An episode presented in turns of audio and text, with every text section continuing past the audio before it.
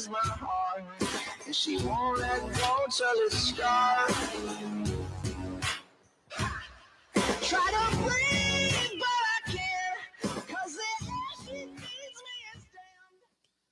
Obrigado. Pessoal da luz aí, ó. A Sami hoje o- e o Alan estão na luz aí. Demais. Já dei bom dia para vocês. Se a gente não se falou ainda, bom dia. Cadê o Jonas e a Josi? E a Mari. Mariana. Bem-vindos. Nossa mais nova membro da, da igreja, né? Essa mais.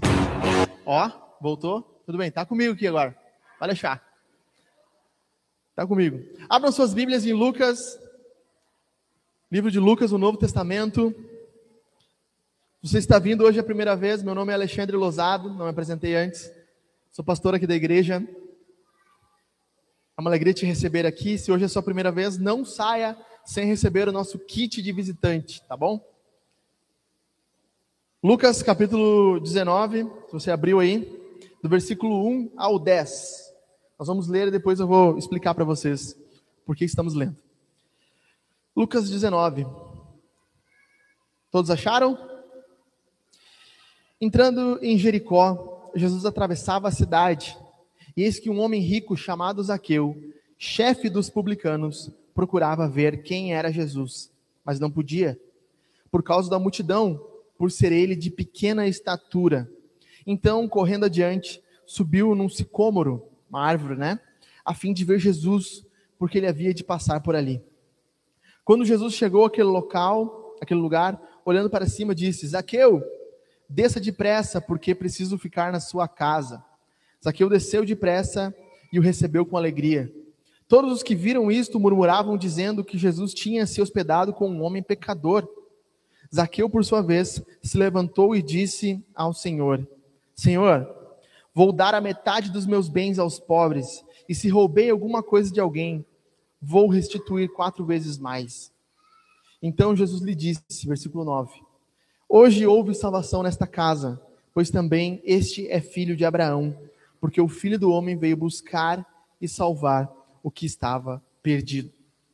Hoje nós vamos falar sobre. Estamos no quarto episódio dessa série, Falsos Deuses, que vão ser oito, que provavelmente não vou conseguir dar sequência né, nessa continuidade, porque minha filha deve nascer antes, né? Então, assim que ela nascer, eu vou tirar uns, uns finais de semana de, de resguardo para ficar com a minha família.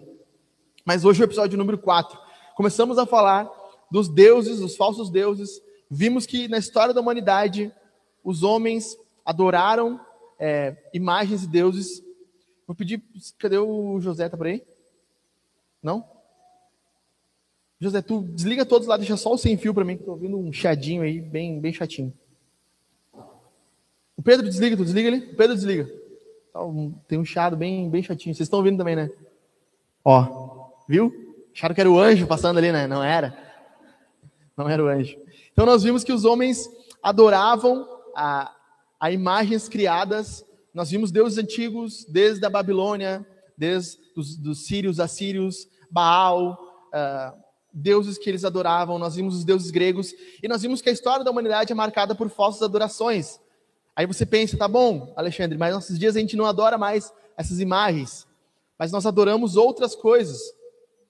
Nós adoramos é, dinheiro, fama, trabalho, adoramos a nós mesmos. E começamos a ver isso no primeiro sermão, quando eu falei, você se torna aquilo que você adora. Está disponível no YouTube para você olhar. Depois falamos sobre o Deus amor.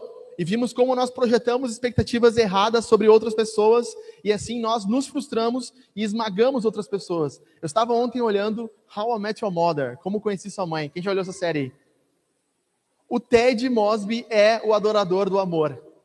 Ele está em busca de uma pessoa, de uma pessoa perfeita.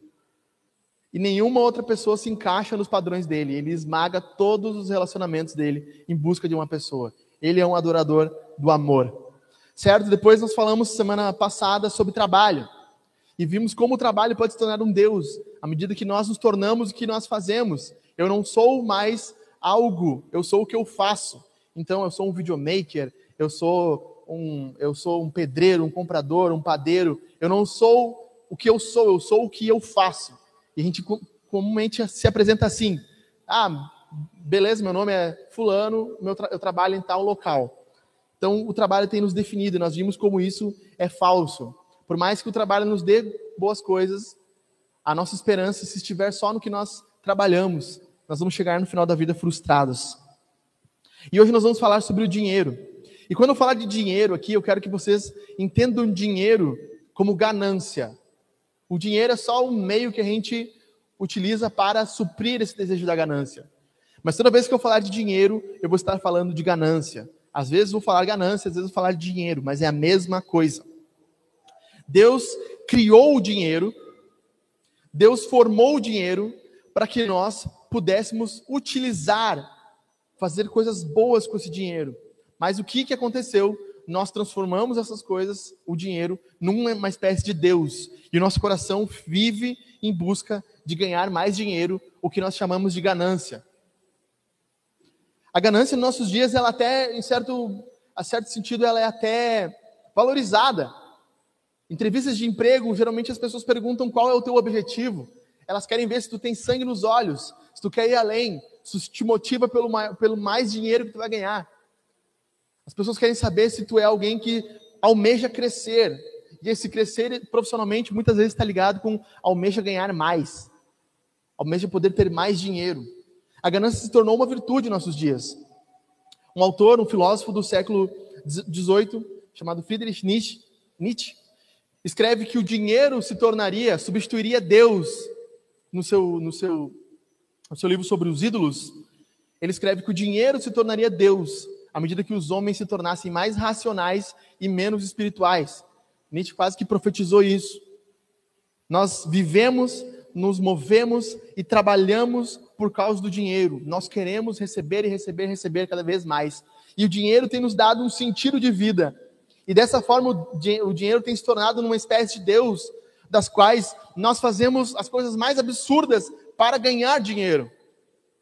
Não é à toa que os golpes que acontecem por aí são golpes muito ridículos, mas que as pessoas em troca de dinheiro caem. Por exemplo, quem já recebeu uma mensagem da Amazon aí, para ser chefe da Amazon, trabalhar seis horas por dia e ganhar acima de cinco mil reais? Quem já recebeu essa mensagem aí?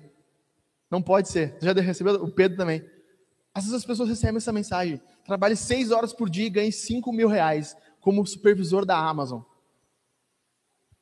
Sério, sério isso? A Amazon entrou em contato contigo pelo teu WhatsApp. Eles conseguiram o teu WhatsApp e te chamaram ali para tu ser gerente da Amazon. Para tu ganhar seis, cinco mil reais por mês, trabalhando seis horas por dia. Mas tem pessoas que, por troca do valor que é apresentado, elas caem num golpe. O emprego é, é quase aquela frase ao contrário, né, do 50 Cent, né? Fique rico ou morra, morra tentando. É, trabalhe pouco e fique muito rico. Emprego barbada. Nós vemos o golpe do bilhete premiado. Esse golpe do bilhete premiado, para mim, é um, é um, dos, é um dos mais sem noção. Chega uma pessoa dizendo assim: eu ganhei, eu ganhei, eu ganhei na loteria, mas eu não sei onde é que eu retiro o dinheiro. Ela chega para ti, golpista número um, vem o golpista número dois, deixa eu ver o teu bilhete, eu te pago dois mil por ele, me dá aqui que eu troco para ti.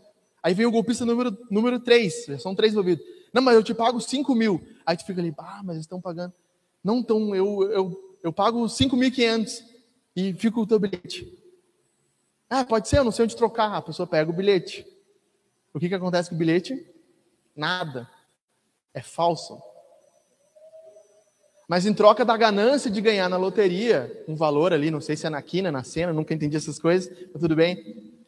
Ela perde 5 mil, 2 mil, 4 mil reais por um bilhete premiado. É sério. e o golpe do Pix, que hoje em dia está tá comum. Fizeram com a Arielle, depois fizeram com a Jaque. Não sei se teve mais alguém aqui na igreja. Que, que hackeiam o perfil. Aí, ai, amiga, tá aqui, ó, né? Só depositar 500 tu ganha mil na hora. Mas que que é isso? Como é que fazer? É o Minecraft do dinheiro, né, meu? Tá lá alguém batendo nas pedrinhas, surgindo dinheiro. Não, sabe? Aí, eu, eu, nesses dias aconteceu com o pastor Jack isso aí. O pastor Jack com 125 mil seguidores. Os caras hackearam o Instagram dele. Segundo o que ele me falou, deu em torno de 150 mil reais que os caras conseguiram roubar. Teve gente que depositou 20 mil reais. E a história dos caras era o seguinte: a minha amiga trabalha no banco do Itaú Digital. e ela mexe com as contas lá dos exteriores de pessoas que já morreram e o dinheiro fica parado. Assim, quando tu me deposita um valor de investimento, ela na hora consegue te mandar o dobro dessas contas paradas. O que, que ele está dizendo ali? Tu me dá mil reais, ela rouba de alguém que já morreu para dar para ti. E as pessoas, na ganância, elas, elas, pô, eu quero isso. Percebe como a ganância e o dinheiro nos tornam irracionais para situações ridículas. Um emprego que paga 5 mil trabalhando 6 horas, só se tu é político ou vereador, para ganhar isso, entendeu? O bilhete premiado, o golpe do Pix, seja qual for o outro golpe que as pessoas aplicam, a ganância nos torna burros, ignorantes com relação aos perigos de ganhar dinheiro fácil. A Bíblia já falava sobre isso há muito tempo. A Bíblia diz: saiba que nos últimos dias haverão tempos, haverá tempos muito difíceis. Ah, Deus podia ter dito nos últimos dias teriam dias fáceis, né? Mas é dias difíceis. Nos últimos dias terão dias difíceis, muito difíceis, porque as pessoas só amarão a si mesmos e ao dinheiro. Dois deuses que nós vamos tocar aqui: o dinheiro e a si mesmos. Hoje nós vamos falar do dinheiro, mas um, do, um próximo sermão será amor a si mesmo, amor próprio, autoajuda, que nós mais vemos nos nossos dias. Os homens só amarão a si mesmo e ao dinheiro. A Bíblia é clara. Há dois mil anos atrás ela já escreveu isso. Os homens amarão o dinheiro. Os homens amarão a ganância de ganhar dinheiro fácil. 1 Timóteo também diz o seguinte: afinal, não trouxemos nada conosco. Viemos ao mundo e nada levaremos quando deixarmos. Portanto, se temos alimento e roupa, estejamos contentes. Mas aqueles que desejam enriquecer caem em tentações e armadilhas e em muitos desejos tolos, tolos, tolos e nocivos, que levam à ruína e à destruição, pois o amor ao dinheiro é a raiz de todo mal. É possível nós projetarmos o amor ao dinheiro de uma forma que nós entreguemos todo o nosso desejo, afeto, sentimento, expectativa, esperança no que o dinheiro pode nos dar. E nós vamos ver que isso acontece no nosso coração. Então perceba que Tim Keller escreve no seu livro Falsos Deuses, Deuses Falsos. O dinheiro é um dos deuses falsos mais comuns que existem. Quando ele domina o seu coração, cega-o para o que está acontecendo, controla-o por meio de ansiedades e cobiças e leva você a priorizá-lo acima de todas as outras coisas. Quantas pessoas que não estão cegas por causa do dinheiro e por causa de ganhar mais dinheiro, elas, elas se envolvem em fraudes, roubos. Quantos políticos que, quando eles têm a mão no poder do dinheiro, eles fazem obras superfaturadas, presentes, reformas em triplex, né, para não dizer outras coisas, joias vindo da Arábia Saudita, porque eles têm agora acesso ao dinheiro e eles não querem se, se conter só com seus 30, 40 mil por mês que eles ganham naquele cargo. Eles querem mais do que aquilo. E se tornam cegos para a justiça. Cegos para o que pode acontecer com a vida deles. E nós, quando adoramos o dinheiro, caminhamos para o mesmo local. Quando nós estamos atrás de, de sucesso financeiro, nós caminhamos para o penhasco sem nem perceber. Porque nós queremos o pote de ouro. Nós queremos aquilo que nós nunca vamos ter. Perceba que Deus, ele, ele, é o, ele é o criador do mundo, certo? A Bíblia diz em Ageu que Deus é o dono da prata e o dono do ouro, ou seja, ele é aquele que possui a riqueza. A Bíblia apresenta Deus como aquele que criou todas as coisas. E se ele criou todas as coisas, ele criou também o dinheiro e as riquezas. Todas as coisas foram feitas por ele, sem ele. Nada do que foi feito se fez. Então Deus cria o dinheiro, Deus cria as moedas, Deus cria o ouro e a prata, o cobre, aquilo que tem valor, a fim de que nós possamos utilizar essas coisas para o nosso bem e para a glória do seu nome. Pelo menos foi para isso que o dinheiro foi criado. Mas nós trocamos essa, é, esse propósito principal quando nós ouvimos a voz de Satanás no Éden. Foi o que aconteceu com Adão e Eva. Perceba, Deus é que possuía tudo. Ele possuía a prata e o ouro, era dele, por criação dele. O que Satanás promete? Deus sabe que no momento em que comerem do fruto, seus olhos se abrirão e como Deus. Esquece, ignora se conhecerão bem o mal. Foca nesse como Deus. A ideia do diabo é que, como Deus, criador de todas as coisas, que possui as riquezas, nós seríamos iguais. E nós achamos que nós possuímos toda a riqueza. Então, pessoas virem, vivem atrás de segurança e estabilidade no dinheiro. Vocês já viram pessoas é, que, por causa do, da ganância do coração, elas querem sempre estar tão bem arrumadas, tão bem vestidas, que elas se afundam em dívidas. Elas querem o melhor carro, a melhor roupa. Isso é ganância. Mas a ganância só demonstra o que vem por dentro do coração dela: insegurança, falta de identidade. Ela não sabe quem ela é e porque ela quer parecer melhor, ela gasta fortuna, se atola em dívidas para parecer alguém melhor. Ou uma pessoa que tem a mão muito retida, muito poupadora. É bom poupar, mas quando poupamos demais, tem coisa errada. Pessoas que poupam demais, a ponto de não comprar uma bala, de não, de não comprar um brinquedo para o filho quando, quando pode. Muitas vezes está ligado também a uma falta de segurança, uma confiança de que se perder aquele dinheiro, a vida dela está arruinada. O, o ganancioso, justamente, ele olha para as coisas e diz: Isso é meu, eu preciso retê-lo, ou isso é meu, eu preciso gastar da minha forma. Quando Deus diz: O dinheiro é meu, a prata é minha, eu criei isto para vocês. E ao invés de usarmos o que Deus criou, nós deixamos ser usados pelo que Deus criou. Nós não usamos o dinheiro, o dinheiro nos usa. O dinheiro é que nos controla.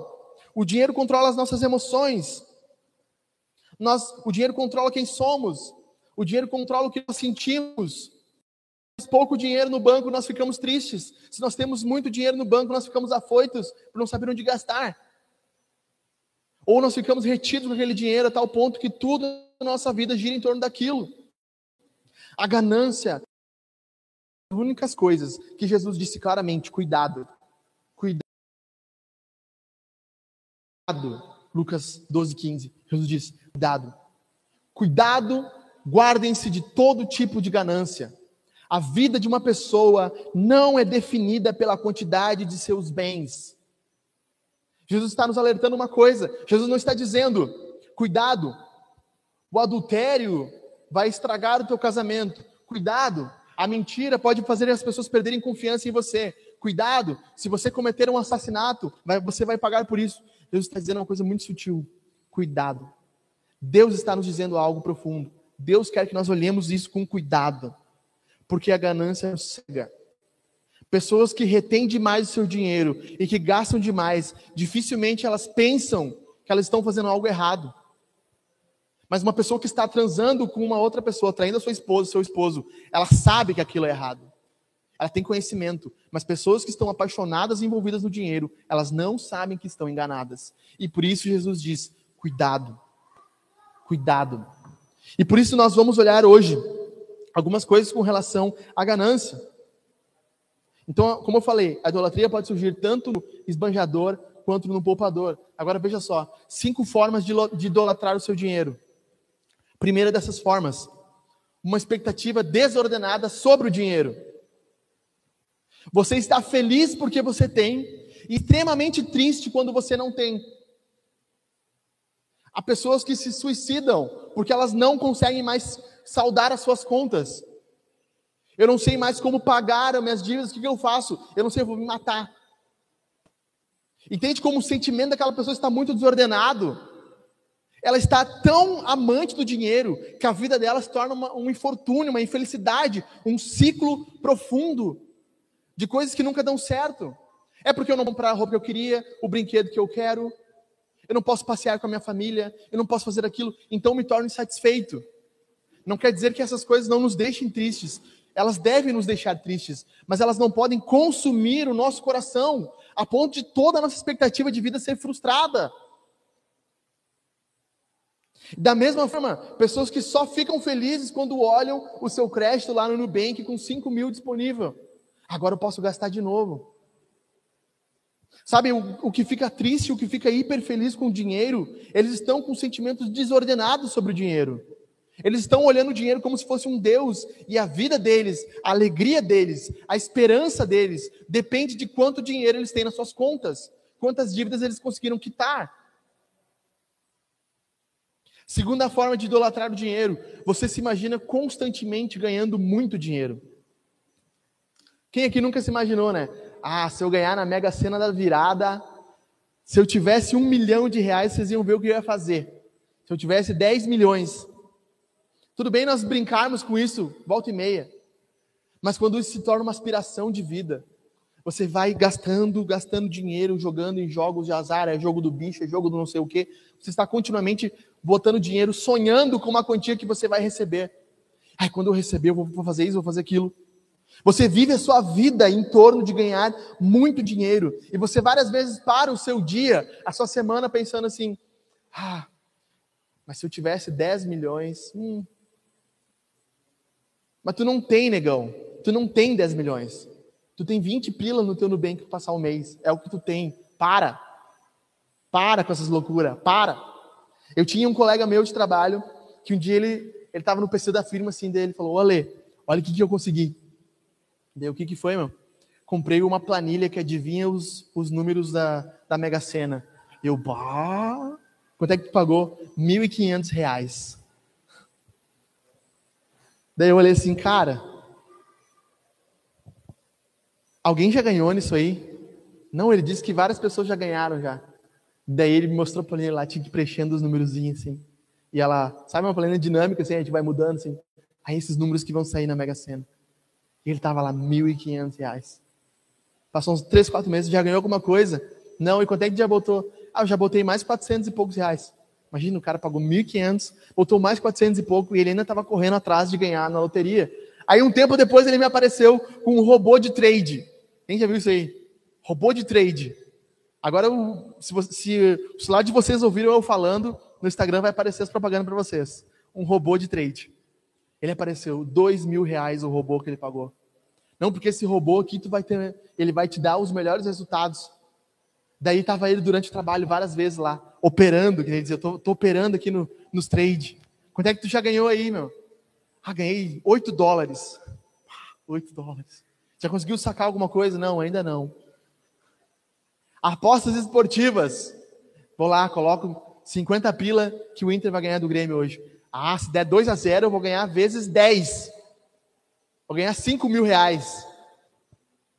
Você continua sonhando que você vai ganhar muito dinheiro de forma fácil. Nós vimos semana passada que Deus colocou uma maldição no trabalho, que ele seria difícil, a fim de que nós pudéssemos olhar para Jesus como nosso Salvador. Terceira coisa, você deixa de fazer algo porque isso vai te custar muito dinheiro, vai te custar dinheiro.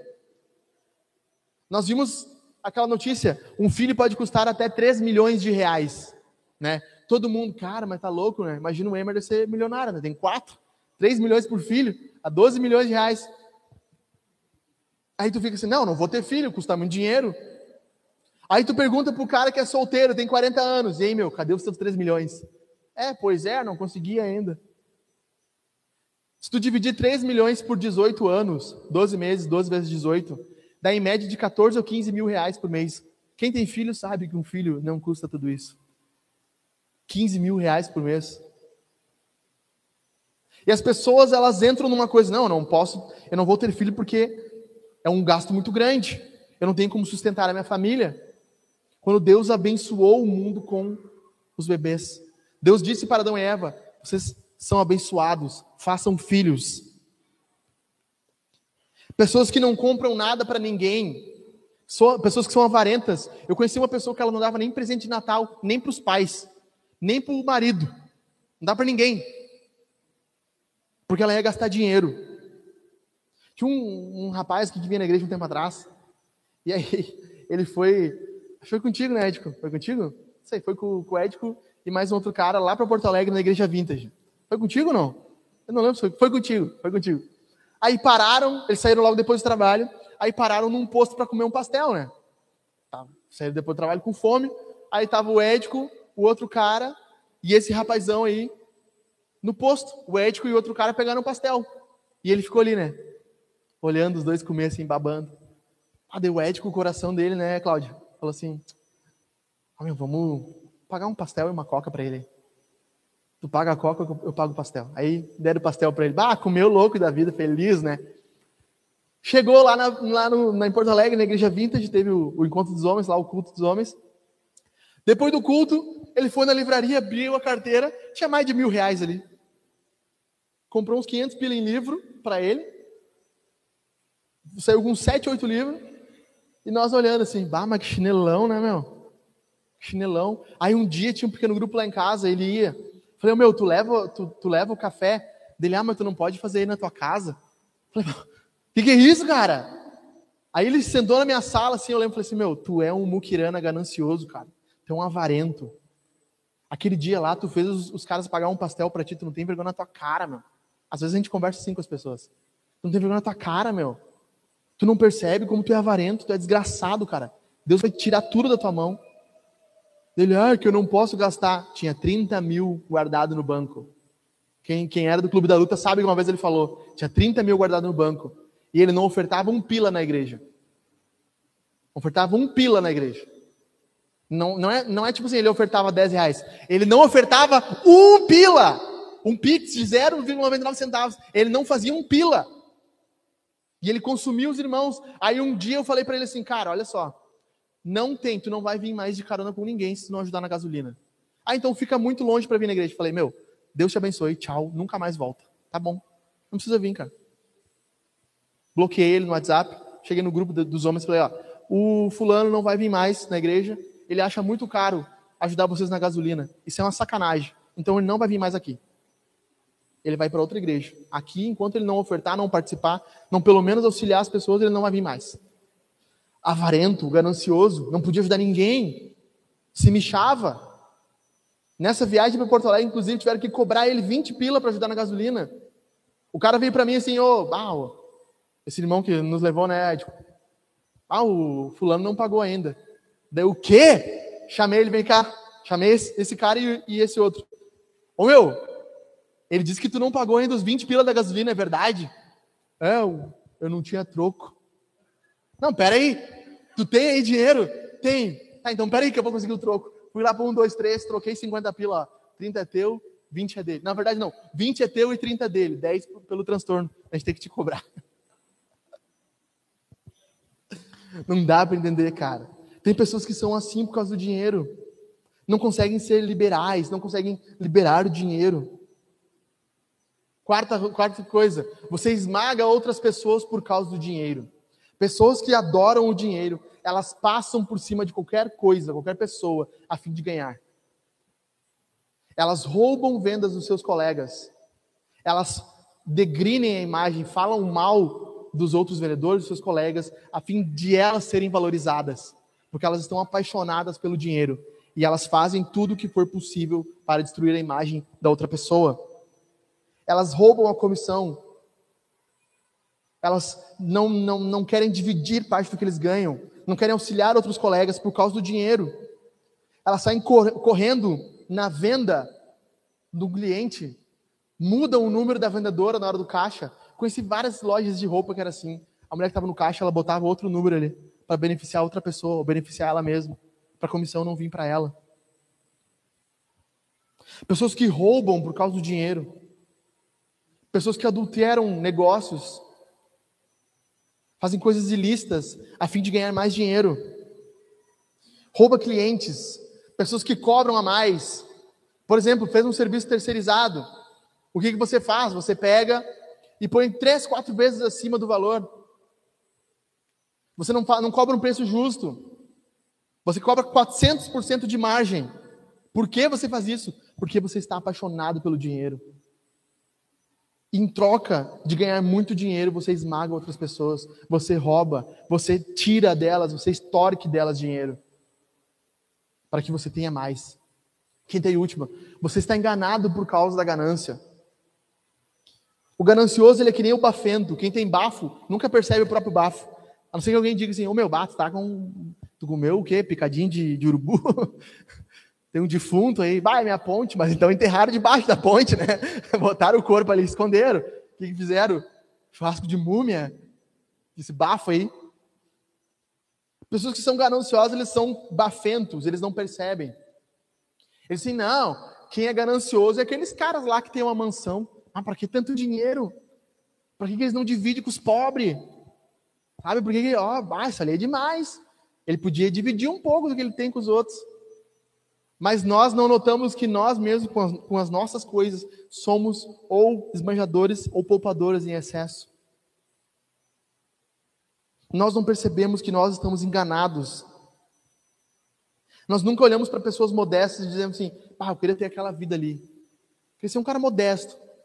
Ter o meu carro, minha casa, minha família. Sabe, não, não queria ganhar muito mais do que isso. Ser feliz, sabe, ter a minha casinha, minhas coisas. Nós estamos sempre olhando a grama do vizinho, que nem no filme As Loucuras de Dick Jane. Tá lá ela olhando o vizinho, olhando assim, ah, eu queria ter essa, essa grama, essa Então nós somos. Poderia colocar muito mais, mas como eu botei sete semana passada e passou das onze e meia, vocês estavam com uma cara de triste, eu botei menos hoje, para a gente não ir tão fundo. Então vamos lá. Dinheiro. Como Deus espera, como eu falei, Deus é o criador do dinheiro, das riquezas. Tudo pertence a Ele. E por isso Deus, de certa forma, Ele, ele empresta a nós. A Bíblia chama isso de mordomia. O que é um mordomo? É alguém responsável pela casa. Deus nos dá os, os bens para que nós possamos administrar eles. Eles não são nossos, eles são um empréstimo a nós, é de Deus e nós estamos usando aqui. Então Deus criou o dinheiro para que nós pudéssemos utilizar esse dinheiro de forma boa e agradável. Eu vou coloquei aqui cinco formas que Deus quer que nós utilizemos o dinheiro. Primeiro, devemos confiar em Deus e não nas riquezas. Deus deixa isso muito claro quando ele diz: ninguém pode servir a dois senhores, você odiará um e amará o outro. Será dedicado a um e desprezará o outro. Vocês não podem servir a Deus e ao dinheiro. O dinheiro é uma espécie de Deus, Jesus está dizendo. O dinheiro é uma espécie de Deus. E se você vive a sua vida, se você se identificou aqui nessas cinco coisas que nós falamos, você identificou no seu coração essas coisas, provavelmente você está servindo ao dinheiro. E você não pode continuar assim. Deus quer que o seu coração seja exclusivo dele, que você viva para ele. Deus criou o dinheiro e te empresta o dinheiro para você usá-lo. Não o dinheiro vai usar você. Ele não se torna o seu senhor. A ideia aqui é de escravidão. Por isso que Jesus está dizendo, não é como, não é um trabalhador que você trabalha na CLT e você pode ter dois empregos, três empregos, que nem o pai do Cris. Meu marido tem três empregos, eu não preciso trabalhar. Sabe? Não é, não é assim, um servo, um senhor e um servo, esse relacionamento é um relacionamento de escravidão. Você não possuía dois senhores se você é escravo, você possui um só. Ele toma tudo da sua vida. Se o dinheiro é o seu senhor, Deus não é o seu senhor. Você está enganado. Se você vive por causa do dinheiro, você não vive por causa de Jesus. Você está errado. Você está indo para, para a condenação. E por isso Jesus diz: não podem servir a Deus e ao dinheiro. Por isso Deus quer que nós confiemos nele como provisor, neles como no, nele como nosso provedor e não no dinheiro. É Ele quem nos dá os recursos, é Ele quem criou e pode fazer surgir mais recursos nas nossas mãos.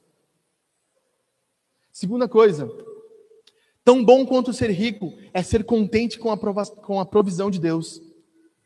Eu sei que nós queremos riqueza, nós queremos ganhar na loteria. Nós faríamos uma loucura se nós tivéssemos aqui 100 mil reais nessa igreja. Faríamos, uma loucura. Vocês iam ver o que nós ia fazer, nós ia construir sala, nós ia comprar brinquedo para as crianças, ia ser uma loucura. Mas nós não temos. E o que, que acontece? Enquanto nós não temos muito dinheiro, a Bíblia deixa claro que nós temos que ser contentes. Contentes. Ser contente vem da palavra de ter conteúdo, estar cheio de algo. Deus quer que nós estejamos cheios dele, enquanto a provisão não tem, enquanto a provisão não é abundante. Então Paulo escreve: no entanto, a devoção acompanhada de contentamento é em si mesmo grande riqueza. Só isso aqui. O que, que Paulo está dizendo? A devoção a Deus acompanhada de contentamento, ou seja, eu estou satisfeito com o conteúdo que eu tenho, em si mesmo é uma riqueza. Em algumas igrejas você chega lá e o pastor diz: Ah, se você ofertar 10 mil, Deus vai te dar 20 mil. Deus vai duplicar, vai te dar um décimo quarto, um décimo quinto. Prosperidade na Bíblia é o seguinte: você trabalha e tem seu sustento. Você sabe administrar seu dinheiro como mordomo. Isso é prosperidade bíblica e você é contente com o que você tem. Você quer ser próspero, segundo a Bíblia, seja contente com o que você tem. Trabalhe, dê duro, viva na realidade que você tem. Ah, hoje eu não posso é, viajar para Dubai. Não pode, mas tu pode até a, como é que é, a, nossa praia aqui, Jurerê Nacional. Tu pode ir na Jurerê Nacional. Vai lá, molha o bu lá, leva as crianças para aquela água suja. Fica três dias com diarreia, não tem problema. É o que tu pode hoje. O problema é quando você se endivida atrás de coisas que você não tem condições neste momento. Piedade Temor a Deus com contentamento é riqueza, segundo a Bíblia. Para ser rico, você tem que ser piedoso e contente. Amar a Deus e estar satisfeito com o que Ele te deu. Quer dizer, Alexandre, que a gente vai ficar sempre satisfeito no nosso, nosso mundinho e nunca vamos querer crescer. Não, nós podemos querer crescer. O que nós não podemos é querer usar, ser usado pelo dinheiro, se é, nada além de si mesmo. O que isso significa? Cara, muitos de nós querem ser grandes empreendedores, multimilionários. Deixa eu te dar uma triste notícia. Eu sou um coach meio dos fracassos. Muito provavelmente você não vai ser, cara. Você não vai ser um grande player do Instagram. Você não vai fazer seis em sete numa, numa semana vendendo 5, 10 milhões de reais. Muito provavelmente. São poucas pessoas que conseguem. Então entenda quem você é, até quanto você pode chegar. Viva, como diz o Mateus, que estava numa conversa com o Éder e com o Jô, coma a fatia do bolo que você tem hoje. Não fique imaginando uma fatia do bolo que você nunca vai ter. Você tem um bolo nas suas mãos. Você tem um, uma coisa que Deus te deu. Seja contente com isso. Essa é a sua realidade hoje. Crie expectativas quanto ao futuro, mas não saia da realidade. Viva na realidade. É o que você tem hoje. Terceira coisa, os recursos que temos hoje servem para honrar o Senhor. Deus nos deu recursos a fim de que nós honremos Ele.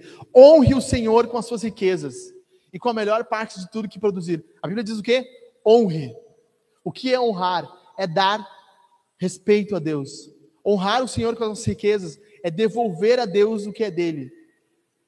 Honrar a nossa dívida com Ele. Ele nos emprestou como mordomos, nós honramos algo com Ele. Então seus celeiros se encherão de cereais e seus tonéis transbordarão de vinho. Eu falei sobre isso uh, um tempo atrás, quando eu preguei sobre dinheiro. Lembra do pastor capitalista? teve um culto que era só sobre dinheiro, parecido com esse hoje.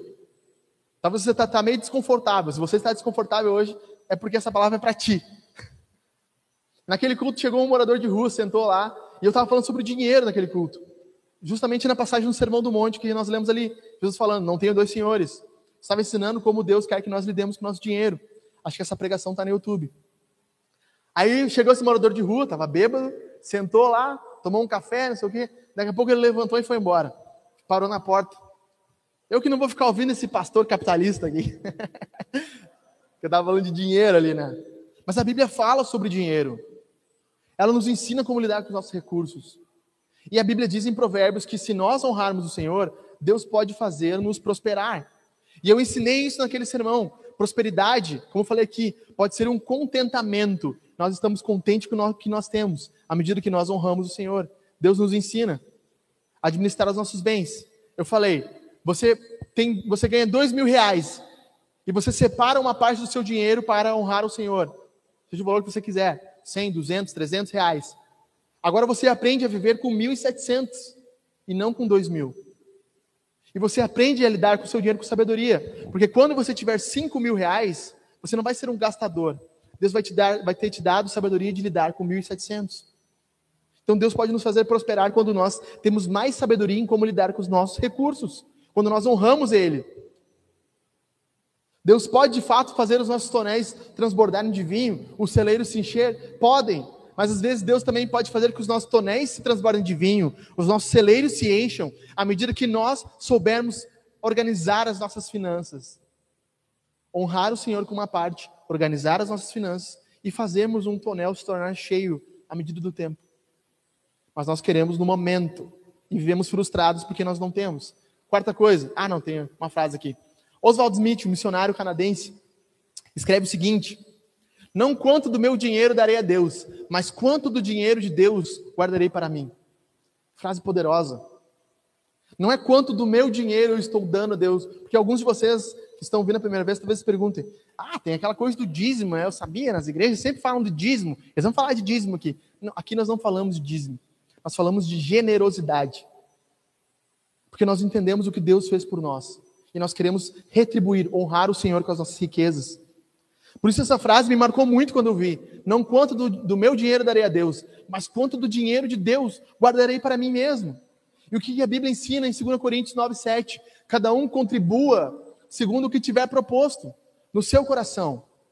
Cada um de nós deve ser generoso com aquilo que nós propomos, não com tristeza ou por necessidade, ou seja, não porque eu tenho que dar esse dinheiro para que Deus me abençoe. Eu tenho que fazer isso, como algumas igrejas fazem. Se você não der, o gafanhoto devorador vai na tua casa e vai destruir todos os teus bens. Isso é mentira. Isso é mentira. Mas Deus espera que nós contribuamos com alegria no nosso coração, com o valor proposto. E a Bíblia diz: Deus ama quem dá com alegria. Deus odeia ofertas, dízimos que são como uma troca. Quando alguém dá um dinheiro, faz assim, eu vou dar 200 para que Deus me abençoe, Deus odeia isso. Deus ama quem dá os 200 e esquece dos 200. Quem dá os 50, esquece dos 50. Quem dá os 5 reais, esquece. É do Senhor Jesus, é de Deus. Eu vou honrá-lo com isso. Quarta coisa, há uma alegria maior em dar do que receber. Fui exemplo constante de como, uh, como podemos, com trabalho árduo, ajudar os necessitados, lembrando as palavras do Senhor Jesus: a bênção maior em dar do que receber, do que receber. Isso aqui é óbvio. O que, é melhor? Você precisar receber uma ajuda ou você poder dar uma ajuda? Dar. O que, que é melhor? Nós estarmos necessitados, implorando, mendigando, ou nós termos o recurso e podermos auxiliar outras pessoas? A Bíblia é muito clara quanto a isso. É melhor dar, tem uma graça maior em dar. Nós vemos isso na Bíblia. Deus é um Deus que dá a criação, ele se, ele se expande, ele se doa pela criação. Quinta e última coisa: nossas ofertas são contabilizadas pelo Senhor. No momento, tenho tudo o que preciso, Paulo está escrevendo, e mais. Minhas necessidades foram plenamente supridas pelas contribuições que vocês enviaram por Epafrodito, isso é um homem. Um homem recebeu ofertas para Paulo e levou até onde ele estava. E ele diz: elas são um sacrifício de aroma aceita suave, uma oferta aceitável e agradável a Deus. Isso que é muito importante. As pessoas falam assim: ah, eu, eu não vou dar dinheiro na igreja, vou dar dinheiro para os pobres. Ah, então, cadê o dinheiro dos pobres? Geralmente quem fala isso não dá dinheiro para os pobres. Agora, geralmente quem oferta na igreja também dá dinheiro aos pobres. Que louco isso, né? E a Bíblia deixa muito claro que Deus tem uma recordação de cada oferta que nós fazemos. Jesus manda que nós esquecermos, quando vocês ofertarem, não anunciem. O que a mão esquerda der, a direita esquece. O que a direita fizer, a esquerda esquece. Não lembre do, do dinheiro que você deu. Foi, foi um dinheiro dado ao Senhor. Nós esquecemos, mas a Bíblia diz que Deus não esquece. Deus sempre se lembra. Atos 10 diz exatamente isso. Estava lá um homem centurião, um chefe da guarda romana, na sua casa estava orando a Deus, e de repente aparece um anjo para ele. Diz assim: é, Cornélio, Deus ouviu as tuas orações e lembrou das tuas ofertas. Deus estava falando para Cornélio: Deus está vendo o que você está fazendo. Quando você ajuda alguém, um pobre necessitado, quando você oferta um valor, Deus sabe o que você está fazendo. Deus sabe o que você está fazendo. Deus sabe que, que, o que você deu, quanto você deu, e Ele está guardando isso. A honra que você deu ao dinheiro, dando a Ele, Ele está vendo. Então, meus irmãos, essas são algumas dessas formas que nós podemos aprender a usar o dinheiro. Poderia falar muito mais aqui, mas eu quero encerrar é, falando com vocês essa pequena história. Nós lemos aqui no início, Lucas 19. Nós lemos a história de Zaqueu. Você percebeu? Está com sua Bíblia aberta aí? Quem era Zaqueu? Zaqueu era um publicano. O publicano era um judeu que era contratado por Roma impostos dos seus irmãos, seus irmãos judeus. Com Roma, Roma dizia assim: você pode cobrar o quanto você quiser, desde que você pague a nossa parte. E os publicanos eles faziam, cobravam imposto três, quatro, cinco vezes a mais do necessário. Eles eram homens riquíssimos. Isaqueu era um homem chamado de gestor dos publicanos. A palavra que a, que a, Bíblia vai dizer que ele era um publicano, vai dizer que ele era como se fosse o gerente dos publicanos.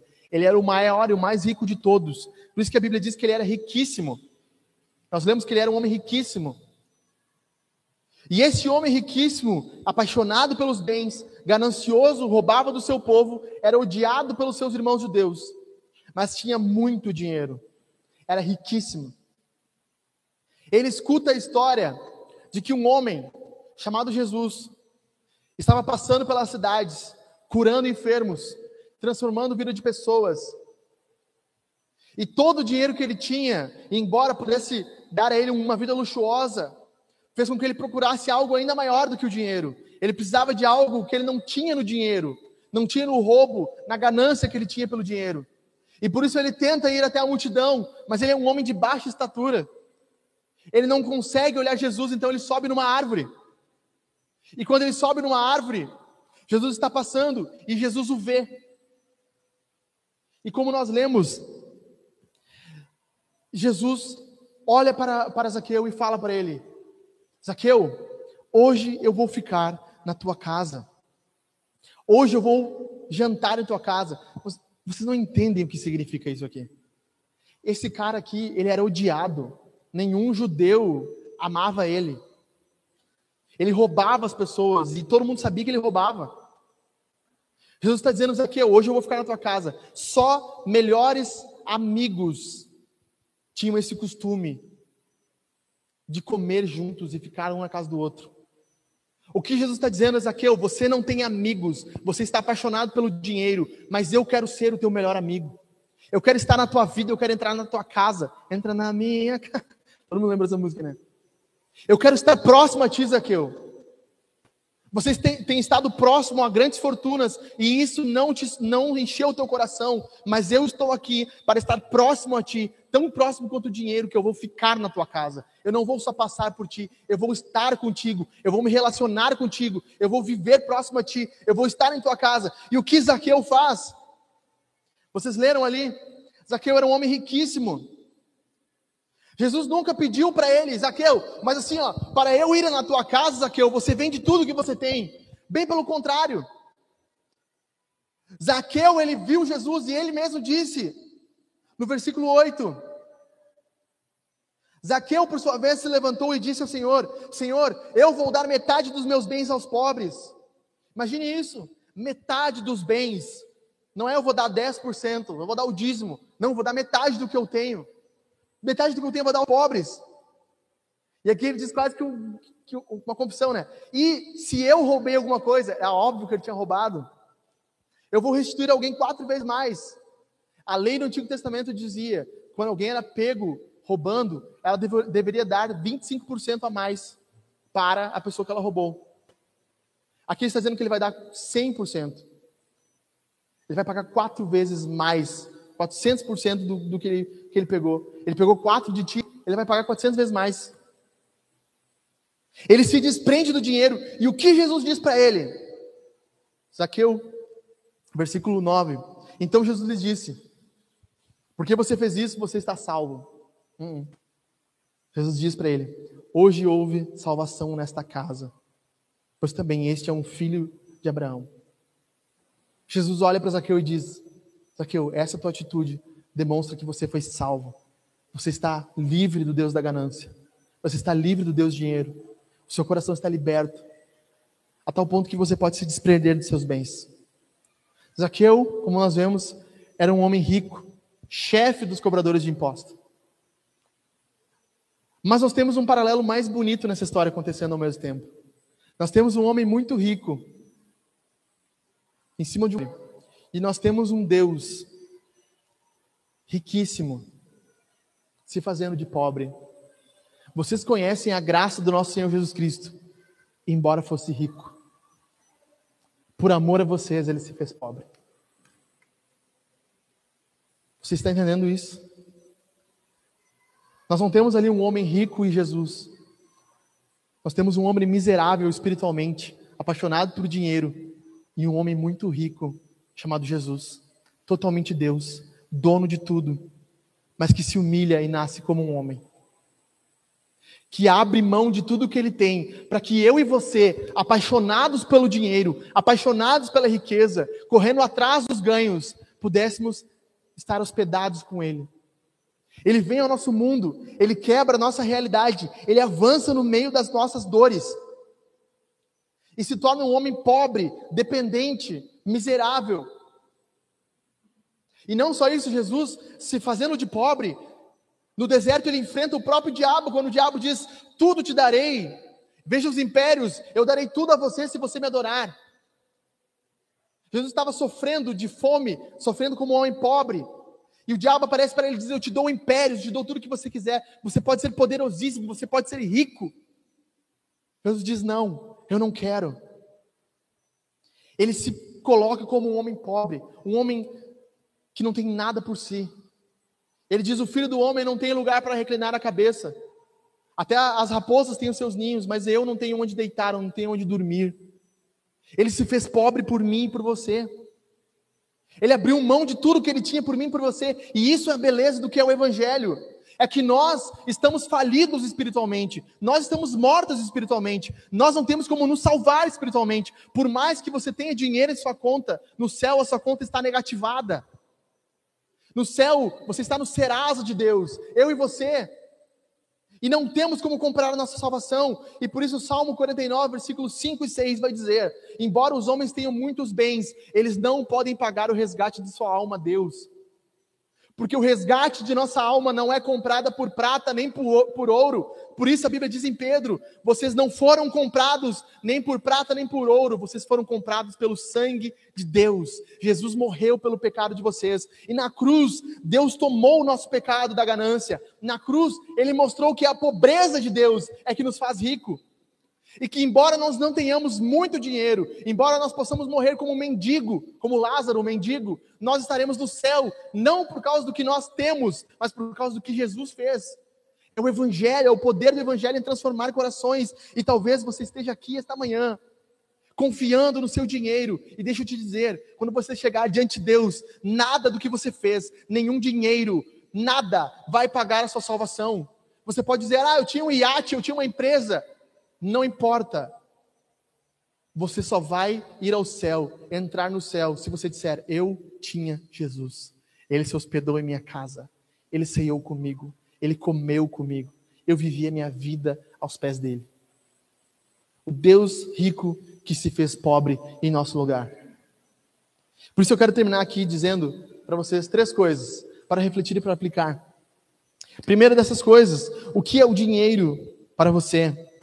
Como você lida com o dinheiro? Você viu aqui várias coisas. O que você percebeu? Você possui o dinheiro ou ele te possui? Os seus sentimentos estão escravizados pelo dinheiro, pelo quanto você tem. Ah, mas eu sou da família X, sou da família Y. Aqui na Enlajada é os Schamblangers, os alemãos e os, os italianos que são os ricos, né? Então, eu sou da família alemã, eu sou de família italiana. Então não é um Silva. Um Silva, um Souza, né? Você está escravizado pelo dinheiro, os seus sentimentos, aquilo que você pensa, está movido pelo que você tem ou não. Os seus filhos, se você perguntasse para eles hoje, para sua filha, meu bem, qual você acha que é o bem mais precioso do papai? Ah, papai, é o carro. Como os teus filhos te definiriam? Pelo que o seu coração está batendo continuamente? Como estão os seus sentimentos? Como a sua esposa, seus filhos, seus amigos te definiriam? Como alguém apaixonado pelo dinheiro? Nesta manhã o diabo quer que você pense que isso que eu estou falando aqui é para te roubar. Ah, a igreja falando de dinheiro é comum, o pastor quer roubar. Não quero. Se tu pensa assim, pega o teu dinheiro e vai embora. Nem, não precisa nem ofertar, que é um dinheiro maldito. O diabo quer que você pense assim. O diabo quer que você pense que nós estamos falando sobre dinheiro, quando nós estamos falando do seu coração e não da sua carteira. Não de quanto você tem no Banco Inter, no Bank, C6 Bank. Como diz Paulo em Colossenses, fique longe da imoralidade sexual, ok? Da impureza, ok? Da paixão sensual, ok? Dos desejos maus, ok? E da ganância, que é a idolatria. Nós dificilmente olhamos para a ganância como idolatria. E se nós estamos idolatrando a ganância, nós estamos perdidos. Nós estamos perdidos. Segunda coisa, Deus te deu recursos, use-o. Os nossos recursos, como nós vimos, são um empréstimo de Deus. Ele nos deu esse recurso para que nós honramos a Ele. E eu pergunto para você, como você tem lidado com os seus recursos? Como você tem usado eles? Você tem retido esse recurso ou ofertado, honrado o Senhor com alegria? Graças a Deus, os nossos irmãos aqui, eles são muito generosos. Muito mais do que, que outras igrejas que existem na região, que a gente sabe das realidades. Deus tem dado graça aos nossos irmãos, eles têm sido generosos. Mas talvez você ainda tenha olhado para o seu bolso e tenha pensado: ah, aqui, aqui ninguém mexe, negão. Aqui, ó, igreja só quer dinheiro. Não é isso. Deus colocou recursos poderosos em tuas mãos. Nós estávamos ali falando com o Mateus e com a Ana, sonhando em aqui fazer um berçário para as nossas crianças aqui, colocar quatro salas, dois consultórios médicos aqui, um consultório é, jurídico, um para psicólogo, enfim, fazer algo para a sociedade. Nós estávamos falando, cara, a igreja não tem recurso, isso é o ideal. O nosso real é o quê? Os bebês podem ficar lá em cima na sala de reunião, no escritório lá, eles podem ficar lá, por enquanto. É, mas aí fica longe do culto. Não, eu sei que fica. Mas às vezes nós estamos ali apanhando, né? Tipo, nós estávamos ali apanhando para comprar um computador. E o meu estava travando várias vezes. Então, o que nós ia fazer? Nós não tinha como, como, como comprar. Nós não podíamos gastar. A mulher pediu 500 reais do computador, a gente não podia pagar, né, Edico? Não tinha como. Se nós dar 500 reais aqui, nós não vamos conseguir pagar o aluguel depois. Então, vamos segurar. Aí o que acontece? A mulher estava precisando de dinheiro. Ela falou assim: não, paga o que você puder aí, se puder, 200 reais tá bom. Daí nós falamos: ó, oh, ok, então, 200 reais é o que a gente pode pagar, a gente não, não tem como pagar mais. Na verdade, a gente nem podia pagar 200 reais, né? A gente não tinha 200 reais, mas a gente tirou dali para pagar o computador, para poder ter um computador. Veja, um computador é um transtorno que, se não tiver aqui, a gente não vai saber as letras. Eu não vou poder usar um recurso visual com vocês. São várias demandas que têm surgido. Deus tem nos dado recurso. E às vezes surgem ideias, vamos fazer um galeto, nem hoje nós vamos vender picolés aqui depois do culto, cinco reais de picolé. Uau, legal. Mas sabe, Deus tem dado um trabalho para cada um de nós, tem dado recurso para cada um de nós, que nós devemos usar na missão. Deus nos deu para isso, para fazermos isso. Como você tem usado seus recursos? Como você tem lidado quando você oferta? Você fica pensando, é o meu dinheiro que eu vou dar a Deus ou o dinheiro de Deus que eu vou devolver a Ele? E reter alguma parte para mim. Terceira e última coisa. Jesus foi a melhor oferta de todos os tempos. Não existe uma oferta maior e melhor do que Jesus. Ele morreu pelos nossos pecados. Digo o pessoal do louvor já subir aqui. A gente vai cantar a música número 2. Se quiser botar aí, Beck, para nós, pode dar um ESC. Nós vamos cantar a música número 2, em espírito e em verdade. Jesus morreu por nós. Jesus pagou o preço dos nossos pecados. Sabe, Deus não pegou qualquer coisa que ele tinha, ele deu o melhor. Fique de pé, nós vamos cantar agora. Deus deu o melhor do que ele tinha. Liga para nós aí o 1, 2, 3 e o, e o computador. Deus deu o melhor do que ele tinha. Deus deu o melhor do que ele tinha para nós. O melhor do que ele tinha, ele deu Jesus. Sabe, talvez você pense assim: ah, ninguém me ama. Não, cara, você está enganado. Deus te ama, ele se entregou por você. Ele morreu pelo seu pecado. Ele deu a sua vida por você. Liga o violão também para nós. Ele se ofereceu por você. Ele fez algo que você e eu não podíamos fazer. E nesse momento que nós vamos cantar aqui, nós vamos ceiar, talvez a sua mente está pensando no almoço, no, no que vai acontecer depois, mas preste atenção. Deus morreu por nós. Um Deus rico se fez pobre para que nós pudéssemos dedicar o nosso coração a Ele. Sabe, nós não merecíamos a amizade de Deus. Nós não merecíamos que Deus estivesse próximo a nós. Eu e você estamos no lugar errado. A igreja não é para nós. O povo de Deus não é para nós. Nós somos gananciosos, nós somos idólatras. Mas Jesus veio e morreu em nosso lugar. Ele abriu mão da sua riqueza para nos fazer ricos espiritualmente. Nós somos chamados à família de Deus. Nós somos chamados para ser amigos de Deus, não pelo que nós temos, mas pelo que ele fez. Nós estamos num lugar que não é nosso por merecimento, mas Ele nos chama mesmo assim. E por isso agora nós vamos cantar a Jesus, nós vamos cantar, nós vamos cantar em espírito e verdade. Enquanto nós estivermos cantando, nós vamos ceiar aqui. Se você foi batizado, mergulhado nas águas, você vem à frente, pega um pedaço de pão, cálice amarelo, vinho, o cálice cristal, o suco de uva, mergulhe o pão conforme a sua consciência. Em último lugar, antes de nós cantarmos aqui,